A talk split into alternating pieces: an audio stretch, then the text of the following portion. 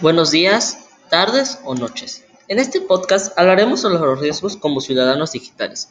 Existen varios tipos de riesgos de ciudadanos digitales. Por ejemplo, riesgos de integridad, riesgos de acceso, riesgos de utilidad, riesgos en la infraestructura y riesgos de seguridad general. En los riesgos de integridad, los riesgos a la integridad pueden ser identificados como delitos, como la ley de responsabilidad penal, o potenciales daños que surgen de la falta de cumplimiento de los principios básicos de los funcionarios públicos establecidos en el marco legal. En los riesgos de utilidad, estos riesgos se enfocan en tres diferentes niveles de riesgo. Los riesgos pueden ser enfrentados por el direccionamiento de sistemas antes de que los problemas ocurran. Técnicas de recuperación o restauración usadas para minimizar la ruptura de los sistemas.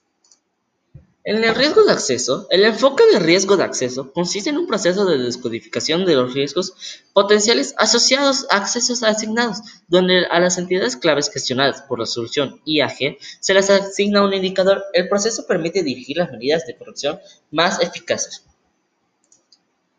Los riesgos de seguridad general en ciudadanos digitales. El principal riesgo de la ciudad ciudadanía digital se debe a las desigualdades en el acceso a Internet para las distintas comunidades de un mismo país.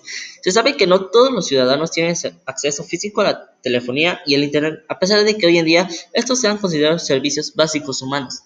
De hoy en, adelante debemos saber cuidarnos sobre los riesgos a la ciudadanía digital, ya que nos pueden robar nuestra información y este, robar nuestra identidad, pasarse por nosotros y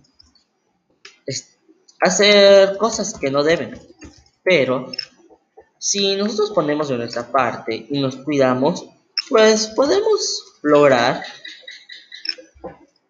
pasar por eso, ¿no? No que no nos roben nuestra identidad ni nada. Así que debemos cuidarnos, ¿no? Estos riesgos suceden en muchos lugares, no solo en, solo en internet ni nada. Cuando entres en Face puede que te roben tu identidad y todo eso.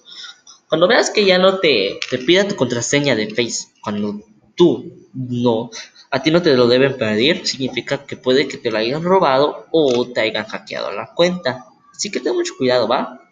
Gracias.